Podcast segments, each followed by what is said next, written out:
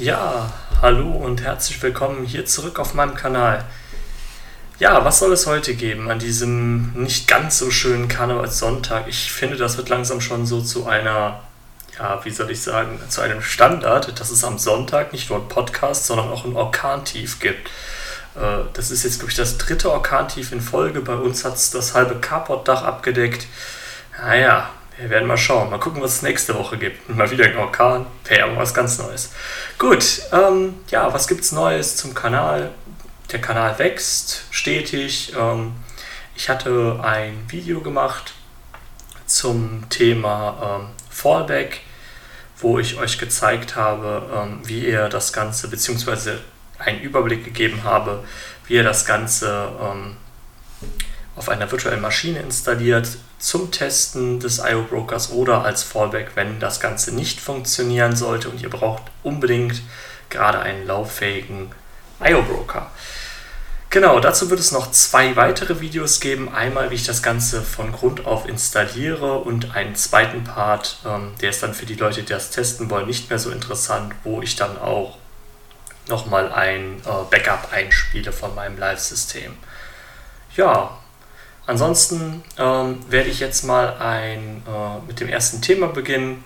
Und das erste Thema ist heute KNX. Und das finde ich eigentlich ganz spannend.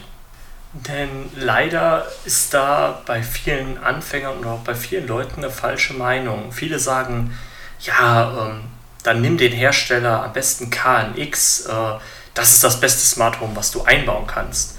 Und das ist schon ein grober Fehler, denn KNX ist kein Hersteller, sondern und auch kein Smart Home System. KNX ist ein Standard, der ähm, den Nachfolger von, vom EIB, vom Europäischer Installationsbus, äh, ja, beerbt hat und äh, ein Feldbus ist, der für die Gebäudeautomatisierung zuständig ist. Und da gibt es ganz, ganz viele unterschiedliche Hersteller. Also das ist nicht äh, dass dann äh, die Firma KNX was herstellt. Also das äh, ist, wird sehr, sehr oft verwechselt. Es ist nicht wie bei Homatic, wo Homatic dann von EQ3 ein Produkt ist, sondern das ist ein Standard. Und der kann ganz viele Gesichter haben, wie Siemens, ABB, äh, Buschjäger. Also da gibt es ganz, ganz viele Hersteller, die auf diesem Standard Teile bauen. Und im Gegensatz zu unseren Systemen, die wir Moment, oh, also die ich verwende. Ich habe überhaupt nichts von KNX. Das hat was damit zu tun. Ich habe ein altes äh, Haus und ähm, der KNX-Standard ist ein, äh, ja, ein, wie es das Bus-Standard äh, schon sagt, es ist ein kabelgebundenes System und äh, ja, und damit fällt es eher in den Vergleich zu ähm, diesem Homatic Wired oder wie das heißt. Also es ist auf jeden Fall ein kabelgebundener Standard. Man hat in der Regel eine Schaltzentrale, äh, im Sicherungskasten ähm, und das muss man sich halt anders vorstellen als bei uns mit, dem, mit, einer kleinen, mit einem kleinen Gateway, sondern man hat wirklich einen, einen großen Sicherungskasten, wo man ganze äh, Busleitungen zusammenlegt und auf eine viel professionelleren äh, Art und Weise. Äh, der ein oder andere hat vielleicht, der sich jetzt im Moment mit dem Thema Hausbau und sowas beschäftigt, viele ähm, wie heißen sie, ähm, Fertighausbauer bauen mittlerweile diese Mai Gecko, glaube ich, heißen sie, Smart Home Systeme ein. Äh, das ist ähnlich, das ist auch äh, kabelgebunden, das Ganze. Und es ist halt sehr, sehr teuer. Ähm, es muss natürlich am besten, wenn ich jetzt ein Haus bauen würde, würde ich auch das Haus äh, mit KNX, das ist zwar im ersten Moment was teurer, aber es ist schon ein sehr, sehr ausgereiftes System. Ähm, zum Nachrüsten ist das nach meiner Meinung nichts. Also wenn man kernsaniert, ja, überall neue Leitungen hinzieht, dann ist das eine super Sache. Ansonsten sehe ich das als schwer bis unmöglich, äh, ein KNX-System nachzurüsten. Also das nur mal zum, zu der Begriffserklärung KNX. Das ist kein Produkt von einem Hersteller, sondern ein Standard äh, in der Gebäudeautomatisierung äh, eines äh, Feldbusses. Genau, und so viel soll es dann auch schon dazu sein. Ähm, wenn ihr KNX-Videos sehen wollt, dann müsst ihr euch leider einen äh, anderen Kanal suchen. Da habe ich absolut keine Expertise drin, äh, dadurch, dass ich es einfach auch nicht einsetzen und nicht testen kann. Ja, kommen wir zum nächsten Thema. Und das ist, wie visualisiere ich am besten mein Smart Home System? Äh, ich habe dazu natürlich einige Videos auf dem Kanal. Das hier soll aber eher so in Richtung Gedanken zu diesem Thema gehen. Also was kann ich machen, damit äh, ich am Ende vielleicht ähm, ja, irgendwas visuell äh, angezeigt bekomme. Und da muss man sich am Anfang Gedanken machen, wo möchte ich das Ganze visuell wiedergeben? Möchte ich mir einfach vielleicht ein Tablet äh, auf einen Ständer irgendwo auf dem, auf dem Sideboard stellen? Das ist dann die einfachste Form. Oder möchte ich das Ganze in einem professionelleren Rahmen machen? Ich hänge mir ein Tablet an die Wand, gucke, dass ich irgendwie schön vielleicht sogar die Kabel verlegt kriege in die Wand rein, ähm, beziehungsweise baue mir vielleicht sogar einen Touchscreen-Monitor äh, mit einem Raspberry Pi oder sowas dran. Ähm, es ist relativ einfach am Ende das Ganze auf dem Tablet drauf zu bekommen, da wir ja unsere, Visual unsere Visualisierungen über den ähm, Port 8082 laufen lassen. Das heißt, wir brauchen eigentlich nur einen äh, Browser und darüber rufen wir eine Webseite auf. Was immer ganz angenehm ist, ist, äh, dass der Browser dann einen Fullscreen-Modus hat, wie zum Beispiel ein Google Chrome oder ein Firefox, wo man ganz einfach auch einen Fullscreen-Modus erreichen kann. Äh, bei Android-Geräten äh, kann man zum Beispiel bei der FIS-Visualisierung ähm, eine App runterladen und das Ganze auf das Gerät anpassen. Dann gibt es noch so verschiedene Möglichkeiten. Dann sollte man sich überlegen, ob man äh, die Tasten von dem Android-Gerät sperrt, wenn welche vorhanden sind. Und ja, das muss man sich dann aber auch überlegen. Äh, da gibt es verschiedene Möglichkeiten. Da gibt es auch verschiedene Einstellungsmöglichkeiten, die man machen kann.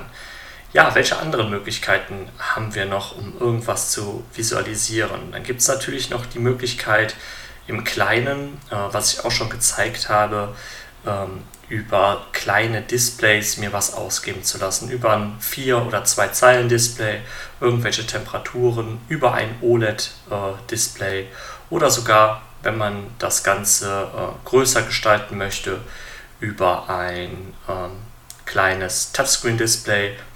Dazu wird dann die Programmierung aber schwieriger, weil da meistens die vorgefertigten Softwareversionen von ESP Easy, Mega oder Tasmota nicht ausreichen. Da muss man sich dann selber Lösungen äh, zusammencoden. Ja, also ihr merkt schon, das ist ein Thema, was auch viele Leute interessiert und ähm, es ist halt auch schön, wenn man irgendwo ein, ein, Tablet hat oder auch am PC die Möglichkeit hat, sich das Ganze anzuschauen. Ähm, was gibt es für verschiedene Programme im IO-Broker, die wir dafür nutzen können.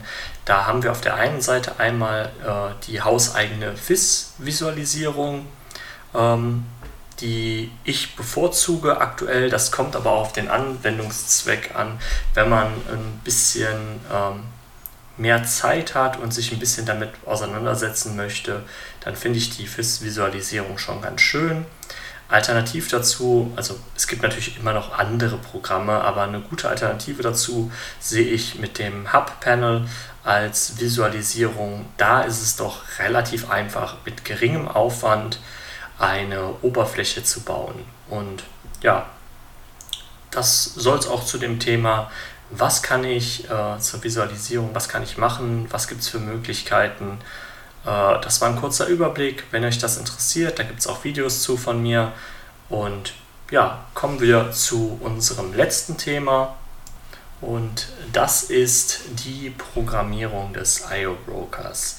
Und ja, bei der Programmierung des IO-Brokers haben wir in der Theorie natürlich mehrere Möglichkeiten, das Ganze zu machen über Adapter.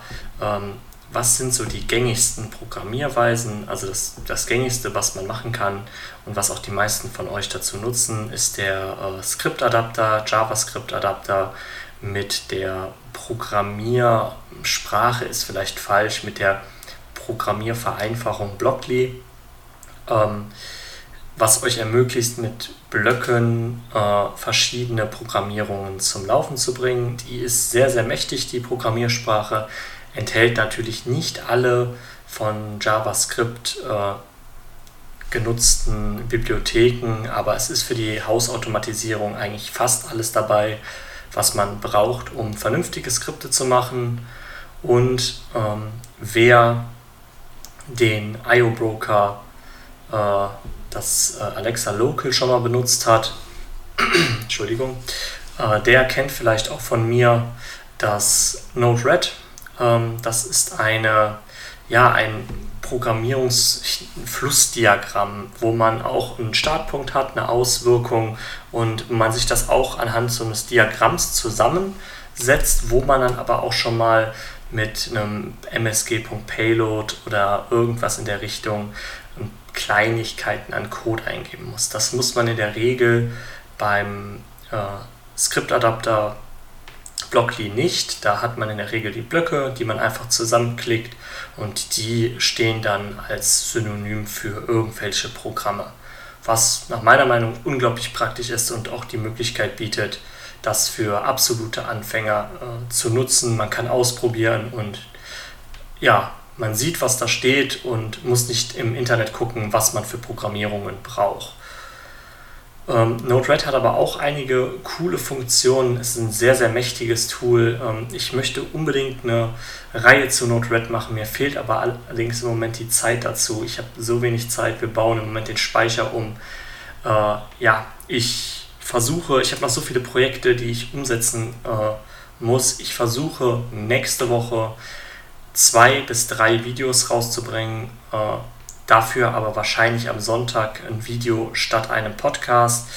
Äh, ich sehe in meinen Analytics auch, dass die Podcasts nicht so gut ankommen im Verhältnis zu den Videos. Und ähm, ich stecke auch sehr, sehr viel Zeit in die Podcasts und gucke mir, äh, lese mir Sachen durch, damit es, äh, suche mir interessante Themen raus und äh, die Klicks sind doch sehr, sehr schlecht verhältnismäßig. Und daher werde ich jetzt nächste Woche wahrscheinlich nochmal ein Video machen für den Sonntag. Äh, ich habe noch ein bisschen was vorbereitet, was ich aber noch schneiden muss. Ähm, ein Video produzieren ist eine Sache, das Schneiden am Ende ist die Hauptarbeit. Ja, dann kommen wir eigentlich auch schon quasi zum Ende des Podcasts. Ähm, ich hoffe, ich konnte euch was Interessantes zu dem Ganzen sagen. Ähm, ich würde mich freuen, wenn ihr wieder einschaltet haltet mal die Augen offen. Wenn ihr euch die Glocke äh, gesetzt habt, kriegt ihr ja mit, wenn ich ein neues Video poste. Wann das nächste Woche ist, das kann ich nicht sagen. Also Donnerstag kommt standardmäßig wie immer ein Video. Es kann aber durchaus sein, dass auch an einem Mittwoch oder am Dienstag oder am Freitag noch ein Video kommt. Äh, beziehungsweise am Sonntag werde ich dann statt dem Podcast ein Video machen. Äh, schauen wir mal, was die Woche bringt und äh, ich habe noch ein paar Ideen umzusetzen. Ich bin auch noch in Gesprächen dran. Ich hoffe noch an etwas ranzukommen, um euch noch was zu zeigen. Äh, wir werden sehen, was sich entwickelt. Und deswegen sage ich bis dahin, macht's gut, ciao.